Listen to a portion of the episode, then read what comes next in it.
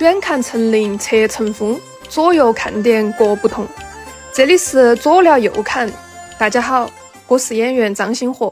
您好，我肖阳峰。您好，我是吉祥。来，新的一期哈，咱接着聊。好啊，今天咱们聊点啥呢？嗯，之前咱不是聊那广州那兄弟，嗯嗯嗯，是吧？嘿，挺邪性哈。是。嗯，今天哥带你接着旅游啊，去哪儿了？咱奔重庆，啊对吧？聊完广州的朋友了，重庆的朋友该不乐意了。嗨，说就广州邪吗？这也不是啥好事儿吧？那我们重庆就没邪的地方吗？嗯，多？了。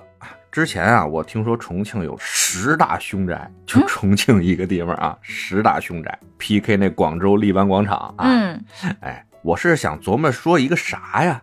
就之前，嗯，我听一个重庆当地的一 UP 主嗯跟我聊的这么一事儿，我挺感兴趣，嗯，所以今天呢，给大家说说。嗯，好啊。要说起重庆来，吉祥，你有啥印象或者有啥给你直观的那种感受吗？好吃的。哎嗨，那肯定啊！我说咱俩都去过是吧？嗯啊，那吃肯定是四川好吃的都不少，嗯，各有各的特色。就是这个城市给你一个什么感觉？景色也是比较独特的，毕竟是个山城嘛。嗯嗯嗯其实吧，他给我的感觉吧，就那种我老爱说那词儿“赛博朋克”，你知道吗？啊，就就感觉特奇幻，嗯，比如那种穿楼的马路是吧？就好像啊，我从小啊跟小朋友们一块玩耍的时候，老做梦能梦见那种地方，就是明明从这门走进去应该是路啊，嗯应该是平地，但呢从这门穿过去以后就是山崖，是。就这种感觉，就特别像小时候大家玩藏猫猫的时候那种梦想哎之地。呀，还藏门门哎，啊！藏猫猫，不知道大家知道吧？北京孩子管捉迷藏叫藏猫猫。嗯嗯嗯 那你也知道哈，我对四川那是相当喜爱啊。从上学的时候就开始没事儿自己背上包，上四川，甭管嗯城市啊、山里啊，自己去玩耍，就对那个地方吧感情极其的深厚。就像你说的啊，吃的也好，对吧？嗯，姑娘也漂亮。嗨，其实气候呢，怎么着也比北京这地方强。嗯，对吧是的，而且最主要的是什么？人文气息极其浓厚。嗯，而且像那个洪崖洞那些地方，我就觉得还很梦幻，嗯，有点像那个《千与千寻》里边那个那个楼。哎哎，对对对，好多人都说像嗯啊，就包括我觉得重庆啊，那当地啊历史也比较悠久嘛，各种寺庙啊、道观啊，配合着它那个山城的气氛啊，我就怎么着都琢磨这地方得有神仙。嗨，这就是个出神仙的地方，嗯嗯，这是好地方啊，要不然姑娘那么漂亮呢？哎，怎么又说到姑娘了？嗯，念念不忘，哎呀，好吃的姑娘，嗯，特别好，好吃的姑娘。好吃的姑娘啊。说这事儿呢，从哪儿说起啊？就几年前，我们拍一部作品，叫做《法医秦明之幸存者》，哦，那我带那演员嘛，嗯在里边出演女主。然后呢，我去探班去，到了地方以后啊，他们认识了当地的朋友啊，一个 UP 主，专门在那个各种视频平台上做那种就是那种猎奇啊、探险类的直播那种。哦，就他们那种探险的直播，你看过吗？大概瞅过两眼，啊就比如说是夜里啊，打个手电筒啊，什啊么去那个废楼啊，或者什么的。嗯，对对，我觉得这帮哥们儿啊，才是那最纯粹的啊、叫什么？唯物主义。哎，唯物主义者。嗯，你看你们那荷兰那个封门村，听说过吧？啊听说过，说过号称什么中国第一鬼村？呵家伙，我有一次看他们那直播啊，里边比比自由市场还热闹。妈呀，鬼都吓跑了。哎呀，全是主播，你知道吗？嗯操着全国各地的口音啊，这个哎，这边封门村，哎，封门村，哎，怎么怎么着，嗯，全自己架着灯啊，拿着设备啊，全在那录封门村呢。哎呀，我说这行啊，这比底下夜市热闹啊！嗯，哎呀，得这也挺好啊，这叫什么呀？这叫都市传说终结者是，啊！什么地儿成了名了，让他们去了，这事儿全解决了啊！嗯什么一切流言蜚语呢，那全能干掉，那是，对吧？啊，接着说回来啊，我说的这哥们儿呢，就叫他小王吧。哎呀，小王吧，小王吧，哎呀，哎呀，这这这这姓王啊，小王。说这小王呢是当地一个比较著名的这么一个探险的直播的 UP 主，嗯然后也不知道剧组的谁吧，是跟他是哥们儿啊，看过他直播也好是什么啊，把他叫来，大家一块儿认识认识，嗯，喝点酒，聊聊天儿喝多了以后，大家就哎说，哎小王，你给我们讲讲你这个历险的故事，有什么精彩的啊？能跟我们念叨念叨，让我们也嗯长长见识。看在直播中遇到啥没有？哎，是这小王，哎，喝完酒给我讲的这么一个，我觉得挺有意思。本来呢，我还想去一趟，后来稍微有点远啊，嗯哥们儿也是工作所限吧，哎呀，到了也是没去。这最开始呢，因为小王做这种探险的直播嘛，嗯啊，他有一粉丝就给他留言说你是哪儿人？这小王呢说，我就是重庆人啊，本地人。嗯，那这粉丝呢就说，咱重庆有一个比较有名的凶宅，不知道你去没去过？嗯，哎，小王就说哪儿啊？这个粉丝就给他了一个地址，这个地点啊就在重庆的北碚区。哦，哎，我觉得这区这名儿挺挺可爱的，北碚区北碚区，啊，北碚区里边呢有个叫澄江镇的地方，是个古镇吗？，哎，是一个这是千年古镇了，他们嚯，啊，当地呢有这么一条叫做运河路的这么一条街巷，嗯，里边的八十号是当地非常有名的一座凶宅，哦说让这小王啊有时间可以去那儿做场直播啥的。那看来是那儿没有人住呗。哎，还真不一定是。啊，嗯，你听我往下讲啊。这小王呢，正好也是最近没素材了。哎，一听有粉丝给提供了这么好的素材啊，那就去吧。嗯，这地方啊，离重庆市中心还真不算太远啊，往西北边一点就到了啊，北碚区嘛。嗯嗯嗯，坐车到了这个澄江古镇，下了车溜溜达达呀，就找到了这个运河路。一打听啊，说这运河路上有这么两样事物，在当地是最为有名。什么呀？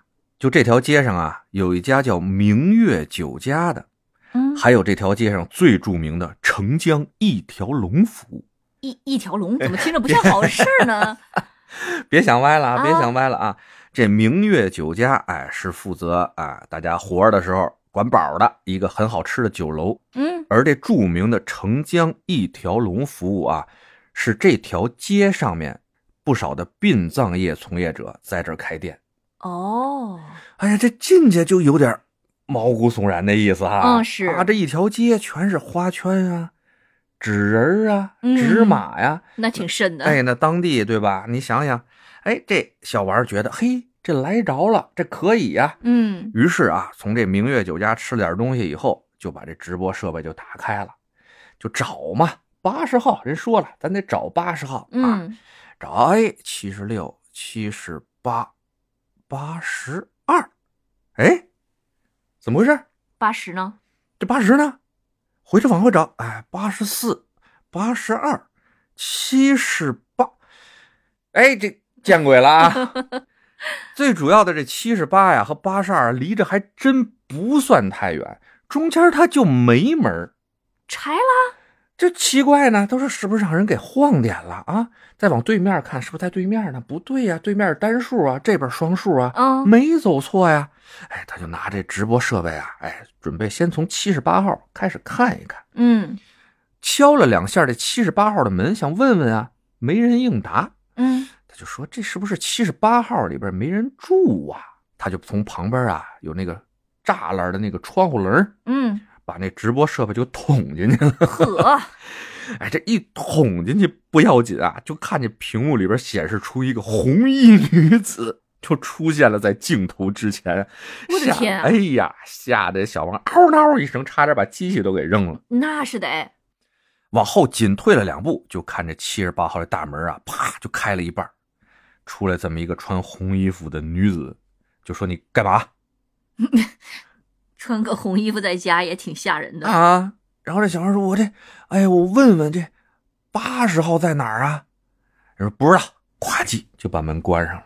哦，哎，这小王啊，定了定这心神哈，七十八号里边怎么那么古怪啊？觉得，嗯哎呀，又看了看，还是没八十号，那边八十二号。嗯，决定啊，在这条街上走访走访，看看呀有没有老邻居能知道这八十号的事儿。嗯，说走就走吧，晃晃荡荡，晃晃荡荡。哎，当地呢就是像四川本地的这些啊，咱们群众的爱好一样，好什么呀？搓麻。嗯嗯他走到了一个小门口啊，正好一帮老头老太太在那儿搓麻呢。他也不说话，他旁边看看啊，有一搭没一搭的跟聊着。那你想想，这能当 UP 主的，这嘴能饶得了人吗？对不对？哎，嗯肯定是能说会道的呀。那一帮老头老太太一边打麻将，他一边旁边陪着聊天哎，嗯一来二去的呢，等这老几位啊，这几圈打完了，这小王啊跟他们混的也半熟脸儿了。嗯，厉害，哎社牛，嗯等这老头老太太啊说，哎，打完这几圈歇个手啊，喝口水这个时候，哎，小王觉得时机到了，赶紧做开了自我介绍，说爷爷奶奶，哎，各位好啊，你看我是一个啊专门做视频的，你看我这个啊，我这多少粉丝，嗯今天啊，我来拍您这块来了。听说呀，咱们这运河街八十号啊有点意思，我想给大家展示展示。但是呢，我刚才过去就看见七十八号和八十二号了，没找着，没找着这八十号啊。谁能跟我说的说的，这里边有啥事儿啊？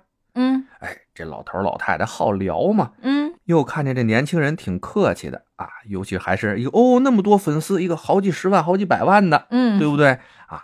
就跟他聊起来这个运河路八十号的事儿了，说小伙子那边可不兴去啊啊，不吉利啊！不说去不去的事儿，他在哪儿啊？哎，其实啊，这八十号啊就在这七十八号和八十二号中间儿啊，只不过呢两家这占一点儿，那占一点儿，就把这八十号给淹了啊，因为啊没什么人具体管理嘛，嗯，就把那八十号就直接淹在里边了。不过啊，这七十八号这住宅里边可正经是闹过一些不好的事情。就红衣服女子那个地方对，就红衣女子住那地方。啊，这小王听了说：“哎呀，八十号找不着啊，这七十八号里有事儿，这也行啊，嗯，也算一期素材啊、对，没白来，嗯，赶紧把设备开开。哎，就听这老几位说啊，这运河街这一条街的房子，有的呢是私人住宅，但是很多啊不知道主人是谁了。哦，在公私合营的时候啊啊，就归了房管局了，嗯就跟原来我们家北京那些房似的。哎，不知道怎么一说公私合营，哎，我们家房没了，就变公家房了。嗯哎，就一样。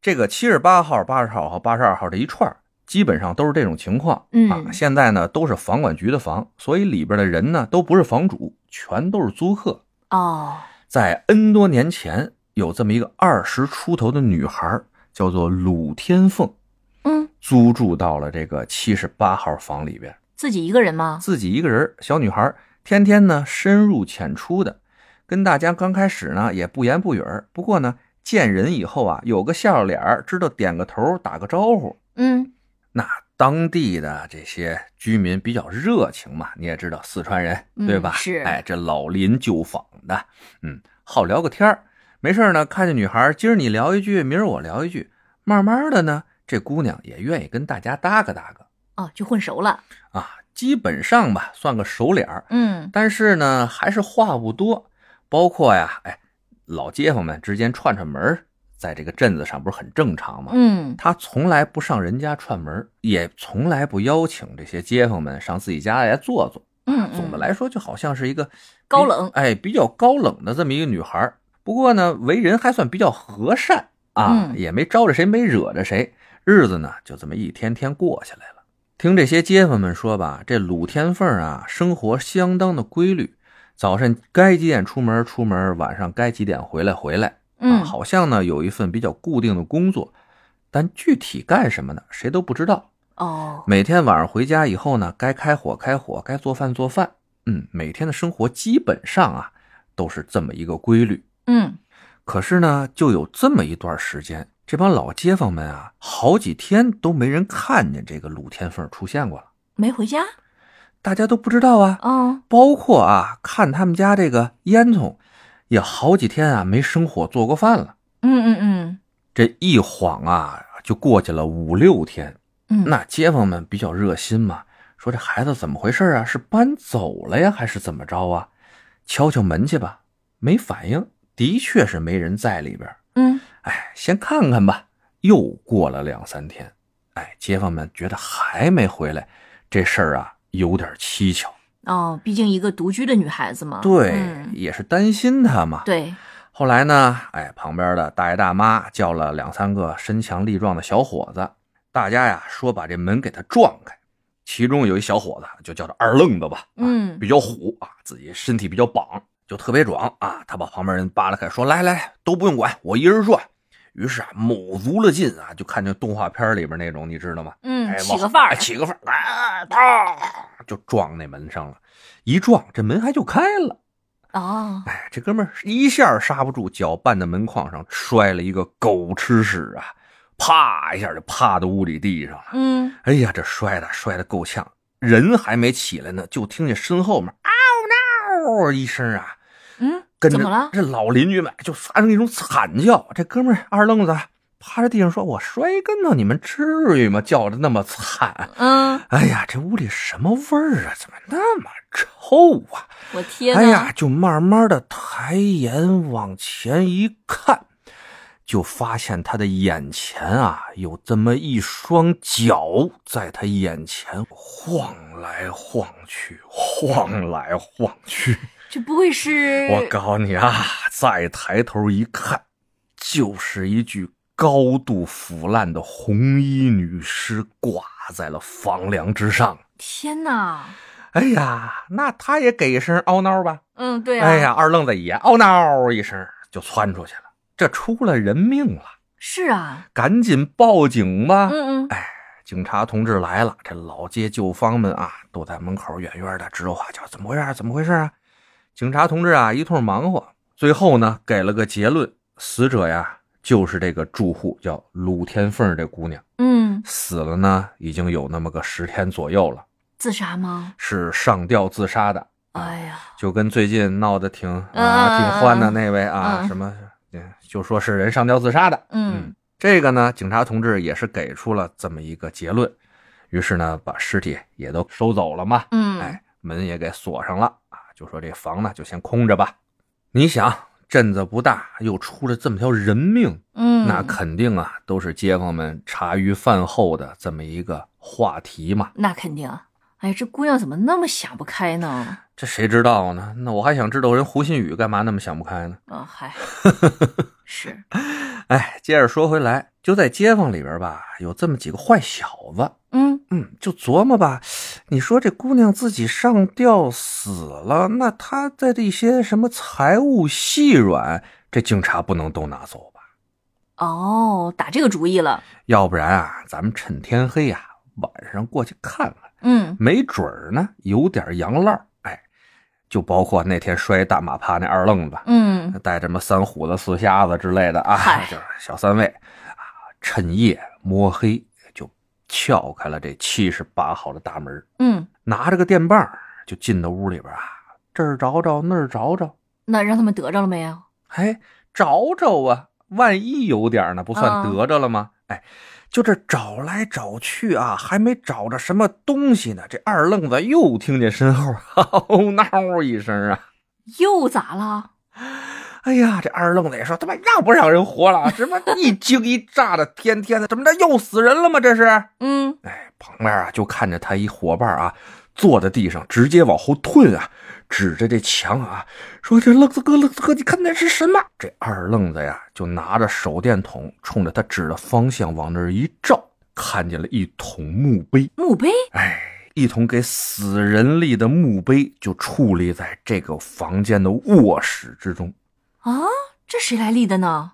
哎呀，这小哥仨大晚上在一个死过人的房间里边看见一桶墓碑，这事儿啊，甭管谁立的，赶紧跑。嗯，跑完了以后，第二天这事儿呢就跟街坊们传开了。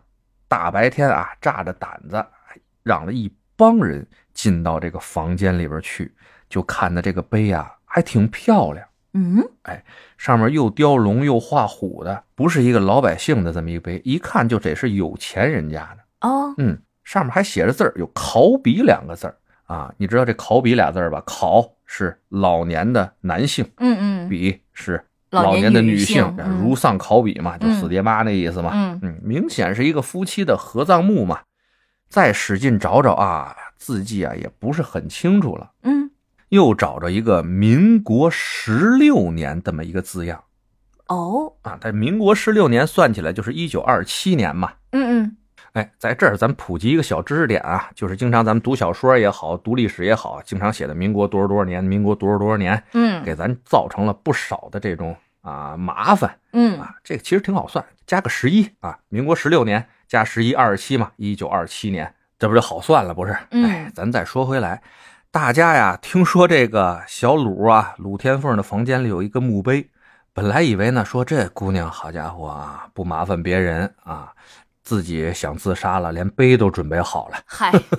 后来一看啊，啊，民国碑，哎，对，民国碑还真不是说这鲁天凤给自己准备的。嗯。嗯，大家仔细一看啊，这碑啊，还不是那种掰倒了就当那个石头料啊嗯。砌墙用的，是根本就在墓地上插着呢。也就是说，这七十八号和八十二号中间加的那八十号，压根儿啊就是座坟，就是座坟。我的天呐，这小鲁啊，鲁天凤天天在这卧室，基本上就是枕着这墓碑睡觉呢。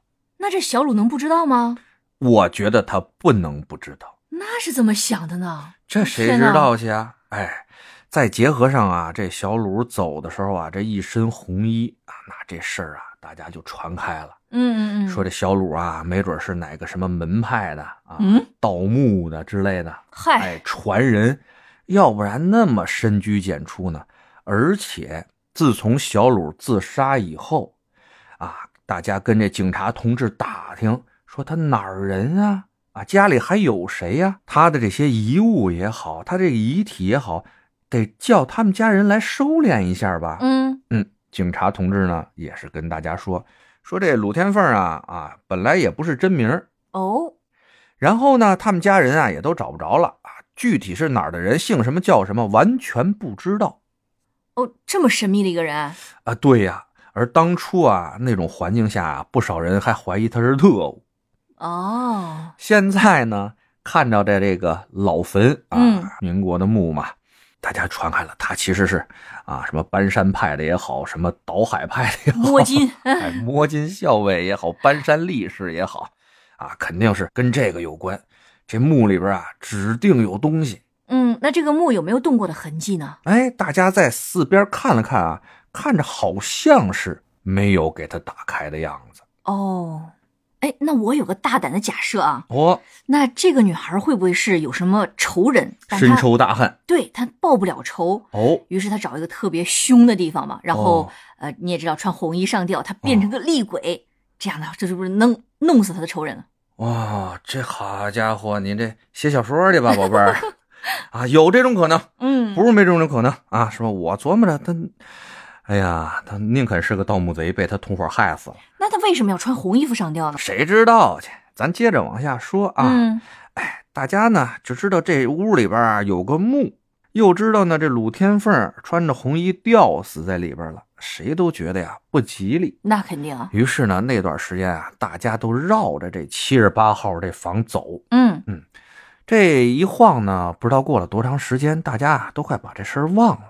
就突然有这么一天，他们看见七十八号的烟囱啊，又开始往外冒烟儿了。嗯，有那胆儿大的啊，往前一看，嚯，里边有灯火光，有人住进来了又有人住进来了。哦，而住进来的这位啊，跟之前的鲁天凤特别的像，一样深居简出，不爱跟人说话，哎，就一个人踏踏实实在这儿住着。嗯还没等大家呀跟他混熟呢，这人呢就消失不见了。那这还挺奇怪的。嗯，好像啊，听人说啊，看见的，说是一男的，单身一男的嗯，啊。不过呢，听说也爱穿红衣服。男的穿红衣服，哎，这就比较少见了，当时那种相当情况、啊，少见对吧？哎，又过了这么几天，哎，突然呢，这回住进去俩人，一个老太太带着这么一小男孩儿嗯还是跟前两个住户是一样的，深居简出，爱穿红衣。为什么让我想到了三打白骨精呢？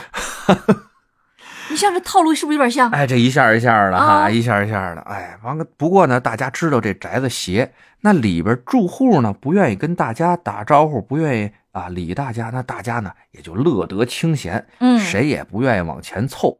就这样啊，这个七十八号这个宅子，经常不断的换着租户，嗯啊但这些租户呢都有一些共同点，就是深居简出，不言不语，不爱跟大家唠。我想问一下，那个墓还在里头，肯定吧？对呀，那个墓是没人动嘛。哎，当地的呢那些居委会呢也说这个墓呢也是现在给保护起来了，嗯，但是是个民国的地主墓啊，财主墓，没有什么太大的呢开发价值，嗯也没有说盗墓贼要动它，要做什么保护性的开发，对吧？嗯所以那墓呢就一直在那儿待着，而这七十八号和八十二号两户人家啊，基本就属于那种天天的枕着这个墓穴在过日子。这可真是啊，咱们国内少有的阴宅阳宅在一块儿的这么一个奇景啊！那是啊，到这儿呢，我们这 UP 主小王儿，哎，这故事就讲完了。我说这就完了，嗯，这没有再死两口子？嗨，你这是什么心态？啊，对呀、他说你你要我给你编吗？啊，再死了七个八个的，嗯没有，就这么出个这么一个事儿啊，比较奇怪的这么一个故事。我说那到底这墓是谁的？就没人去考究一下吗？啊，他说呢，我呀还真考证了一下，这片地方啊是原来这面一个大财主姓蓝的这么一位大财主的祖坟。哦，这位姓蓝的大财主呢，叫做蓝文斌。那当时在澄江这一带啊，那是叱咤风云啊，不折不扣的首富，澄江首富，嚯，啊厉害！煤矿大佬，掌控着就是当地的宝源煤矿、大祥煤矿、八斗湾煤矿，以及呢，在澄江这块还有肥皂厂啊、铁钉厂啊之类不少厂子。哇，这生意真不小啊。哎，就是因为太有钱了，所以呢，得找一些军队来保护自己。嗯哎，，于是把这军队越弄越多，成了当地这么一个小军阀了还。呵，哎，那这个墓呢，不是他的墓，而是他这边啊有一个大师爷、大管家，叫梁先生。嗯，啊，当地都管他叫梁先生，是他们夫妻两个的墓。哦，后来吧，因为当地的居民越来越多嘛，啊，不断的私搭乱建这些房子，啊，于是呢，有的坟墓清退了，有的呢就没来得及清退，可能就给盖上了。呵，哎呀，反正就是这么点事儿吧。嗯，他说：“你看看，这经过一通私搭乱建，有的时候呢，可能这个坟也没来得及迁哈，嗯，哎，就闹出了这么档子事儿。又赶上鲁天凤，哎，不知道怎么回事，是想不开也好，嗯，还是跟你说的、跟我说的有点啥事儿也好，反正死在里边了，嗯，这一下就变成凶宅了。哎，就变成都市传说了。嗯，其实说实话啊，咱琢磨琢磨，咱们是一文明古国嘛，对吧？嗯那谁脚底下那房底下几千年 前不是没有埋过人呢，是吧？哎，想想西安，哎呀，哎呀，想想你们南阳，嗯，那都是嘛千年古都啊，随便刨个坑，那都是什么唐墓、汉墓啊。那是所以呢，这大家维护一下呗。维护一下。哎，再维护，反正我是不上那地方住去啊。嗯，哎，行了，那今天咱们重庆澄江凶宅的故事啊，就给大家讲到这儿。嗯，哎，不知道您听得过瘾不过瘾啊？嗯，那我和吉祥在这儿呢，也是跟大家求求线索啊。就像你看广州那边的荔湾广场，嗯，还有这块重庆的这凶宅吧，嗯哎，不都是朋友给讲的、给聊的，咱们才能说给大家听嘛。嗯，那您家那边有什么奇奇怪怪的事儿啊？您就跟我说说，哪怕呢您就给我一引子，让我知道当地有这么一事儿，我自己呢再做考据去都行。哎嗯，您可以点播，对不对？对哎对对这说了广州了，说了重庆了，咱不说个湖南不合适，对不对？也给我们一些选题的一个参考意见吧。对喽，嗯只要有意思的事儿，您随时跟我们说，我们呢随时跟大家聊起来，嗯，好吧？那今天就到这儿呗，好嘞，那大家拜拜啦。大家拜拜。